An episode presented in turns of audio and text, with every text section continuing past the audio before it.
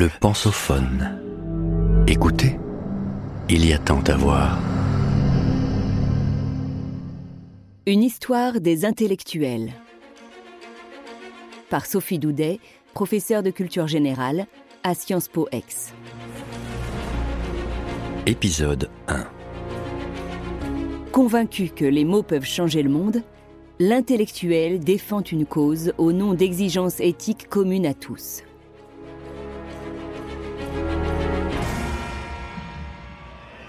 Épisode 1. J'ai pris ma plume pour une épée.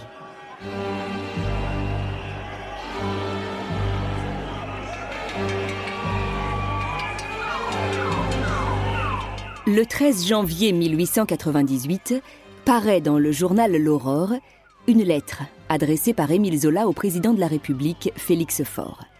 En première page, on peut lire J'accuse, en gros caractères. Impossible d'ignorer ce titre dans les kiosques ou dans la main des vendeurs de rue. L'effet est réussi, on s'arrache le quotidien. Stratège, Georges Clémenceau, le rédacteur en chef du journal, a choisi de doubler le tirage habituel.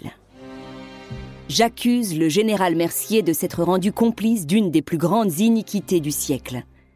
J'accuse le général Billot d'avoir eu entre les mains les preuves certaines de l'innocence de Dreyfus et de les avoir étouffées. J'accuse les trois experts en écriture d'avoir fait des rapports mensongers.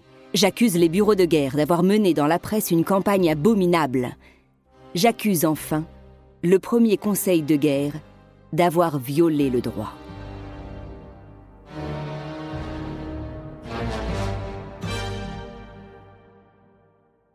La défense des valeurs universelles.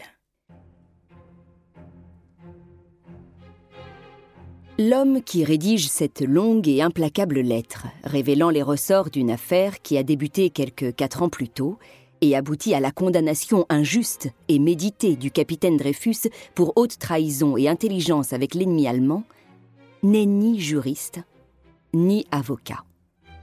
Il est l'auteur célèbre de Germinal et de l'Assommoir, le chef de file des écrivains dits naturalistes. Mais en l'occurrence, il est surtout un citoyen qui fonde son droit à se mêler de ce qui ne le regarde pas, comme le dit Sartre, sur son statut d'homme de lettres. Il aurait pu, comme bien d'autres à l'époque, ne pas se préoccuper du destin d'un homme abandonné à la vindicte populaire pour la principale raison qu'il était juif.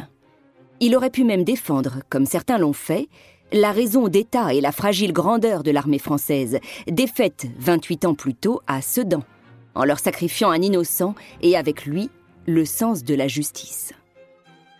Mais Zola est non seulement un républicain convaincu, mais aussi un intellectuel engagé, comme le dit alors avec mépris Maurice Barrès, autre géant de la littérature, convaincu pour sa part de la culpabilité de Dreyfus. Ce 13 janvier 1898, Zola s'expose et prend des risques. Il sait que son talent n'est pas une excuse. Il sera en effet traîné en justice pour diffamation, puis condamné à un an de prison et à 3000 francs d'amende. Il s'exilera alors en Angleterre et, quelques années plus tard, paiera peut-être de sa vie son engagement. On pense que le conduit de sa cheminée a été intentionnellement bouché pour provoquer sa mort par suffocation. Mais entre-temps, Dreyfus aura été innocenté et rétabli dans ses droits. Les mots, parfois, changent le monde. Zola en a la certitude. Je n'ai qu'une passion, celle de la lumière, au nom de l'humanité qui a tant souffert et qui a droit au bonheur. Ma protestation enflammée n'est que le cri de mon âme.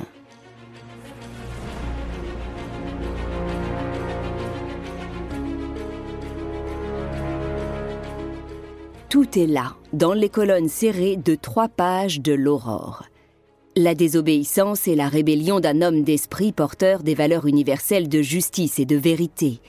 Une injustice criante à dénoncer et une cause à défendre. La foi inébranlable dans l'humanité et dans les pouvoirs conjugués de la presse, seule capable de mobiliser l'opinion publique, et de l'écriture à visée rhétorique. La situation de l'auteur reconnu des Rougon-Macquart justifie seule sa révolte. Contre la corruption et les malversations, les mots s'ils sont bien choisis, comme cet anaphore qui scande toute la fin de la lettre, peuvent déclencher une réaction collective. La bataille autour de Dreyfus reprend en effet dès le lendemain. Des hommes de lettres et de sciences, des journalistes se positionnent et pétitionnent. Les uns, dits anti-Dreyfusards, se déchaînent contre Zola, tandis que les Dreyfusards co-signent un manifeste de soutien.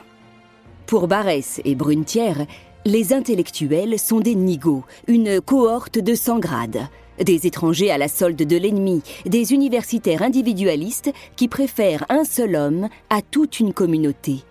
Des idéalistes, enfin, qui choisissent l'abstraction de la justice au détriment du pragmatisme politique.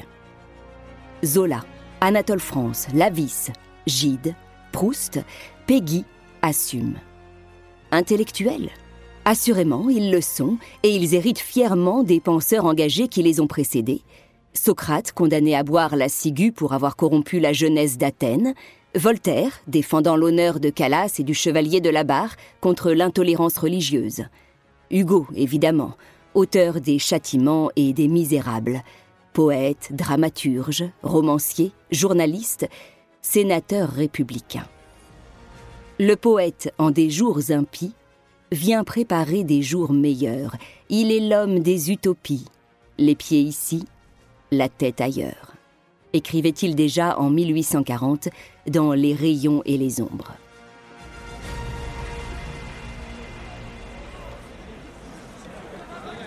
Si donc l'affaire fait émerger à la fin du XIXe siècle en France la figure de l'intellectuel engagé, le mot est en revanche plus ancien.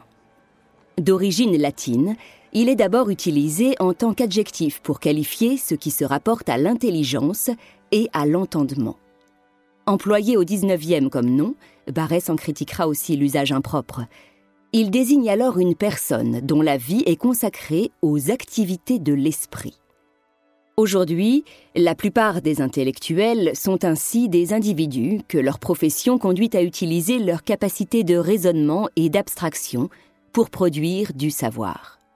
En ce sens, les journalistes, les magistrats, les universitaires et les chercheurs, les médecins et les scientifiques, les écrivains et les enseignants sont des intellectuels, on dira non sans mépris, intello à partir des années 1970 possédant souvent un diplôme supérieur et ce que le sociologue Pierre Bourdieu nomme un capital culturel, leur conférant une forme de légitimité et d'autorité.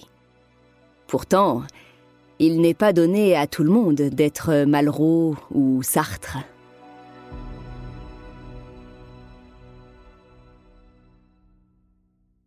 Vous venez d'écouter le premier épisode de cette série. Retrouvez-en l'intégralité sur lepensophone.fr.